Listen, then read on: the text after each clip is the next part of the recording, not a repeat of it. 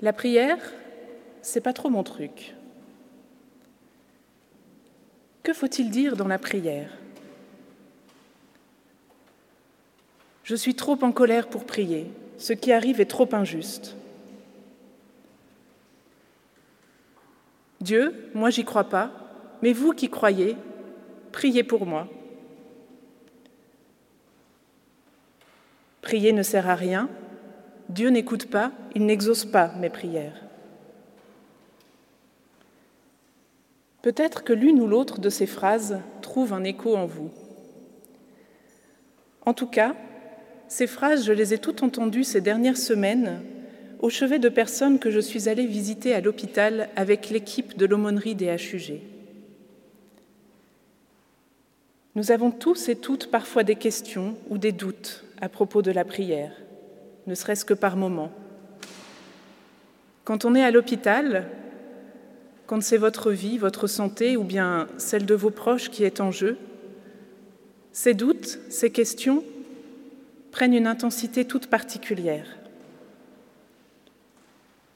Il n'y a pas de réponse facile et je ne vais pas vous proposer de réponse toute faite. Simplement quelques pistes de réflexion à partir de ce que nous avons entendu tout à l'heure. Commençons par cette première phrase que j'ai entendue plusieurs fois. La prière, c'est pas tellement mon truc. Les gens qui nous ont dit ça souvent avaient l'air tout désolés, parfois un peu coupables, comme s'ils s'excusaient auprès de nous. Mais avoir quelques soucis avec la prière, c'est pas grave, c'est-à-dire ça remet pas du tout en question l'amour que Dieu a pour vous. La prière, c'est pas une obligation.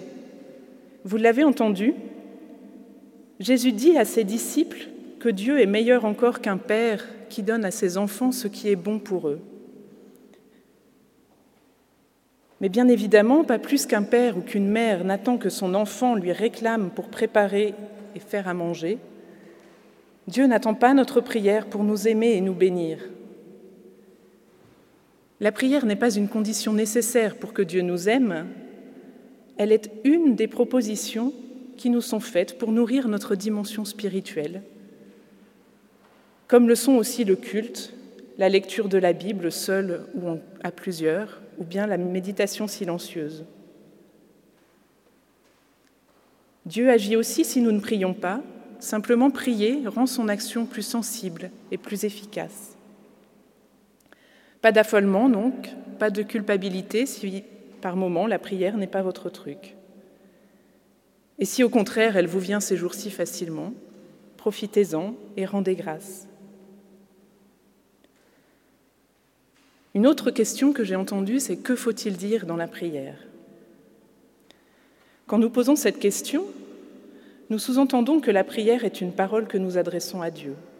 Mais peut-être qu'il ne faut pas oublier que la prière est aussi, et c'est au moins aussi important, le silence dans lequel nous nous tenons devant Dieu et dans lequel nous pouvons recevoir quelque chose de lui.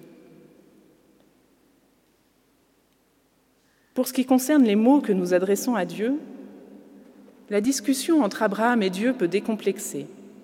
Elle commence en effet par une charge virulente d'Abraham qui soupçonne Dieu d'injustice.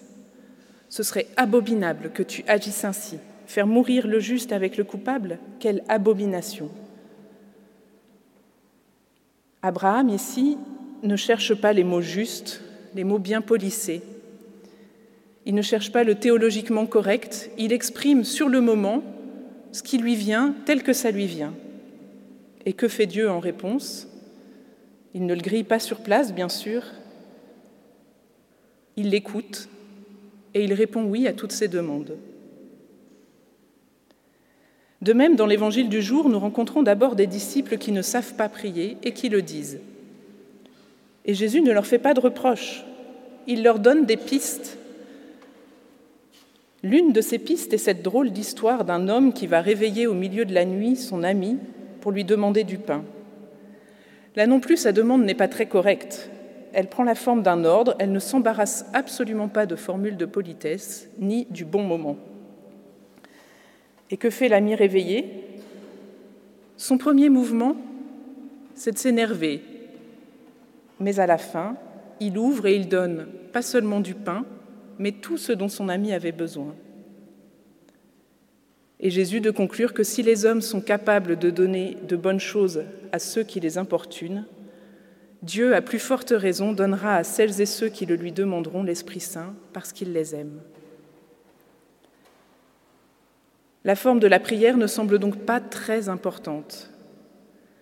Se tourner vers Dieu avec sincérité, c'est tout ce qui compte, et il fera le reste. D'ailleurs, si vous connaissez les psaumes de détresse ou de vengeance de l'Ancien Testament, vous savez qu'ils sont remplis de choses qui donnent parfois le frisson. Pourtant, ces textes sont bel et bien dans nos Bibles et ils sont priés par les croyants et les croyantes depuis des millénaires. Mais si vraiment nous manquons de mots, alors Jésus nous propose d'utiliser les mots de la prière que nous appelons le Notre Père et que nous dirons ensemble tout à l'heure.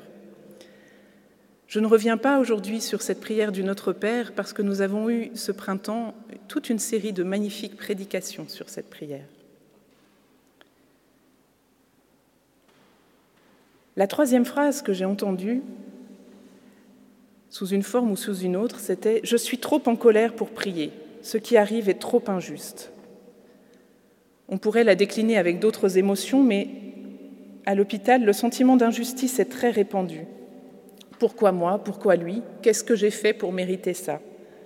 On cherche du sens, on cherche des raisons, on n'en trouve pas ou alors on en trouve des trop horribles du type Dieu me punit.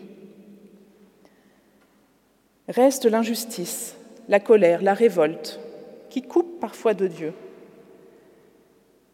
Et pourtant, rien de ce qui est humain n'est étranger à Dieu, et surtout pas la colère, surtout pas la révolte contre le mal et le malheur, qui est aussi ce combat. Encore une fois, si vous ouvrez les psaumes, vous y trouverez largement la prière, la révolte. Nous pouvons tout présenter à Dieu, toute la palette des sentiments qui nous traversent, et il peut y travailler avec nous. Abraham est révolté parce qu'il pense être une décision injuste de Dieu, mais ça ne l'empêche pas de s'adresser à Dieu avec des mots parfois incorrects. En fait, et il faut bien s'en persuader, la prière n'est pas un examen qu'on passe et auquel on pourrait échouer. Elle est un processus dans lequel on entre et qui nous transforme en profondeur. C'est ce qui se passe pour Abraham. Abraham part bille en tête contre un Dieu vengeur, impulsif, prêt à faire mourir des justes pour mieux punir les méchants. Un Dieu à qui il faudrait rappeler ce qui est juste, un Dieu devant lequel il faut s'excuser de poser des demandes. Sa théologie n'est peut-être pas parfaite, mais elle présente au moins l'excellente base de croire en un Dieu auquel on peut s'adresser, un Dieu proche, prêt à répondre aux questions. Dieu a fait l'expérience d'un Dieu qu'il, euh, Abraham a fait l'expérience d'un Dieu qui l'a appelé, accompagné. C'est pour ça qu'il peut s'adresser à lui. À la grande surprise d'Abraham, Dieu ne se montre pas tel qu'il l'avait imaginé. Sans doute Abraham avait-il imaginé que Dieu refuserait sa première proposition de 50 justes et qu'il lui faudrait monter les enchères à 75, 100. Mais à sa grande surprise, Dieu dit oui. Et Abraham est obligé de mener une enquête pour voir jusqu'où Dieu serait prêt à aller. 45, 40, 30, 20. Abraham s'arrête à 10. Ça lui donne déjà largement matière à réflexion. Dieu n'est pas celui qui s'apprête à tuer aveuglement les justes avec les injustes. Au contraire, il serait prêt à faire l'inverse. Abraham est entré en discutant avec Dieu dans un processus qui transforme l'image qu'il se faisait de Dieu et de sa justice. Et ce processus ne peut que le transformer lui-même, car ce à quoi nous référons notre vie, ce qui est de fait notre Dieu, modèle notre regard sur la vie, sur les autres, sur nous-mêmes, oriente nos choix. Il nous arrive à nous aussi de prier en ayant l'impression que rien ne se passe. On ne se sent pas particulièrement transformé, on n'a pas reçu de réponse à nos questions, pas de signe.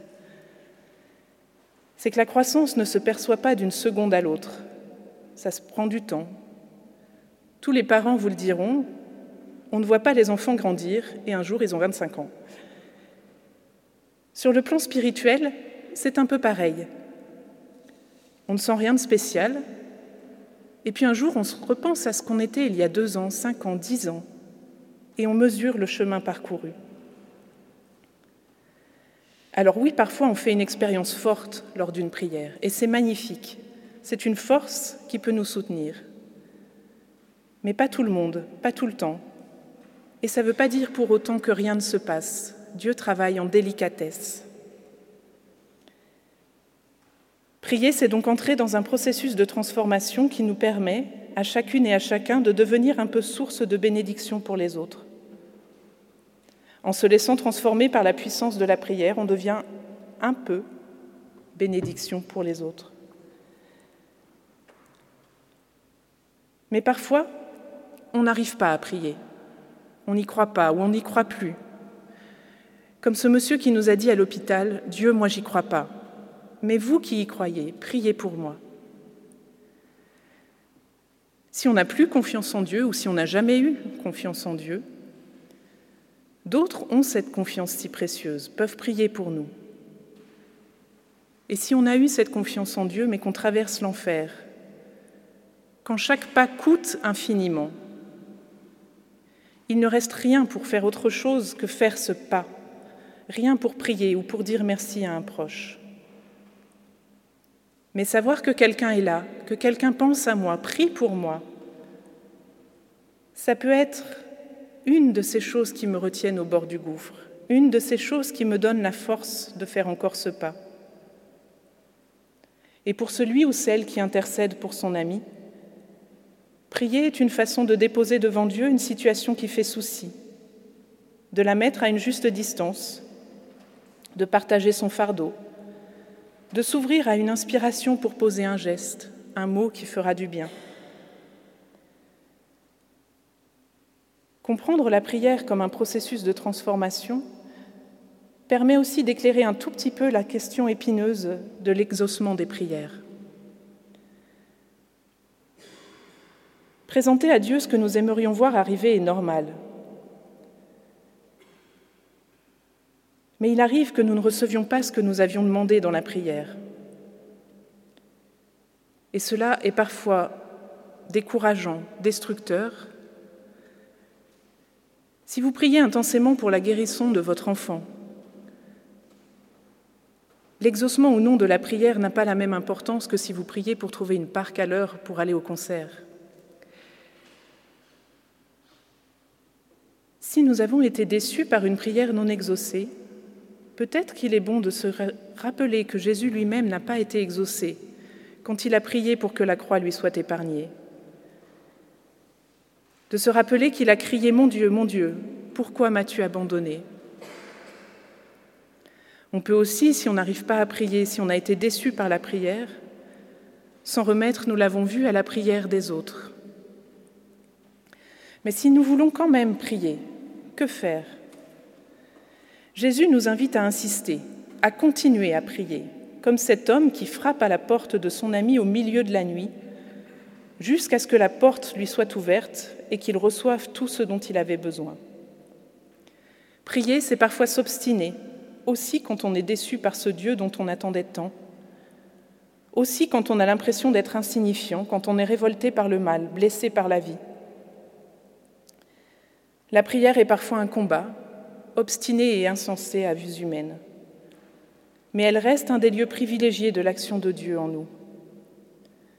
Prier alors que je suis déçue aidera peut-être à changer un regard, à être ressuscité et guéri s'il le faut. Prier m'aidera peut-être à poser des gestes et des paroles de réconfort, de soutien là où il y en a besoin. Prier m'aidera peut-être aussi à rester indigné par le mal, à rester indigné par le malheur, à ne pas me résigner. C'est que le Dieu que nous fait rencontrer le Christ n'est pas à l'origine du mal, il le combat. Il ne choisit pas d'ignorer une prière au motif qu'elle ne serait pas assez fervente ou pas assez bien formulée. Il ne punit pas quelqu'un en lui envoyant une maladie ou un malheur.